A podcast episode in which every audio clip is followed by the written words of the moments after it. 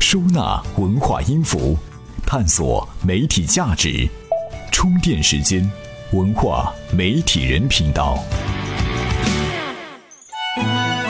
欢迎收听充化媒体人频道。今天呢，我们的话题是软文。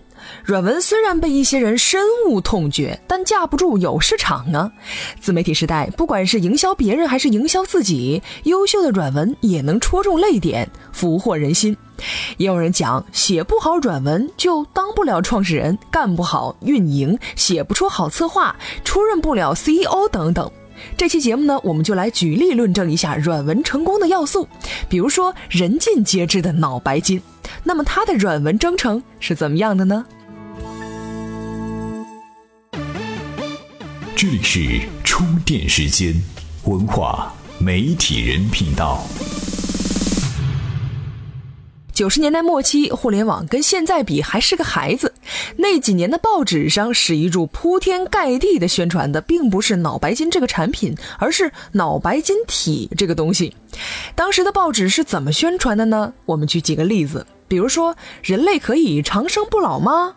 讲的是美国新闻周刊如何报道脑白金的神奇，还有一篇两颗生物原子弹把世界级的科技话题克隆羊技术和脑白金并列起来，拔高脑白金的学术地位。这些软文换着名字出现在报纸、杂志的科技版面上，但是绝对不打硬广告，市场上也买不到脑白金。堪称饥饿营销的鼻祖。后来脑白金盈利之后，软文不是不写了，而是写的更疯狂了。比如不睡觉，人只能活五天；宇航员服用脑白金等等。宇航员都用脑白金改善睡眠，何况地球上的人呢？当时保健品行业比较低迷，脑白金呢就这样花大力气在报纸上进行市场教育。一系列软文轰炸之后，问题就来了，脑白金。根本就买不到，甚至有人还认为这是和克隆羊多利一个级别的科技产品，这辈子都别想了。这个时候呢，硬广告突然铺天盖地的就来了。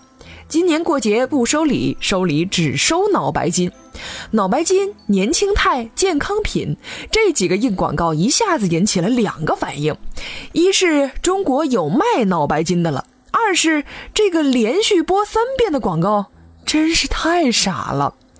在一个旁观者眼里，一路下来的事情是这样的：一九九八年开始，科技界有两大世界级突破，一个是克隆羊成功了，一个是脑白金能够延缓人类衰老，然后是脑白金很宝贵。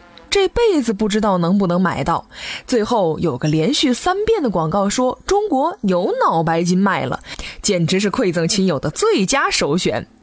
仅从效果上来说，这是个非常好的大型营销，执行非常到位。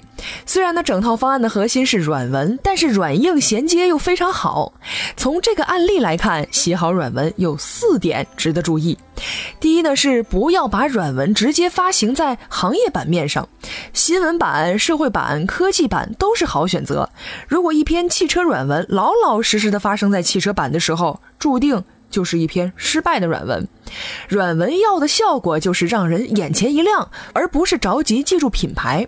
第二呢是当成新闻来写，带入读者的视角，认识品牌，而不是硬生生塞一个东西给他。第三，最好不要找广告公司写软文，如果在他们的软文里读出硬广告的感觉，就很糟糕了。第四呢是注意软硬结合，但是不能把软文和硬广摆在一起，最好错开时间投放。脑白金和软文的话题，我们就先聊到这儿。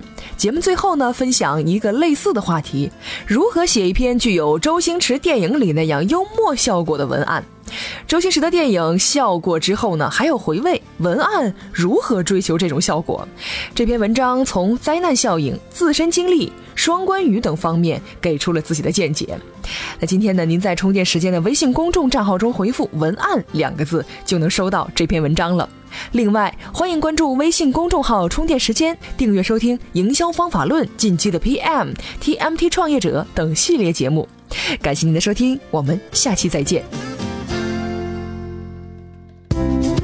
怎么样关注我们的微信公众号呢？您在微信内搜索充电时间就可以找到加 v 的我们了。关注后赶紧开始每日签到积分可以兑换礼品哦。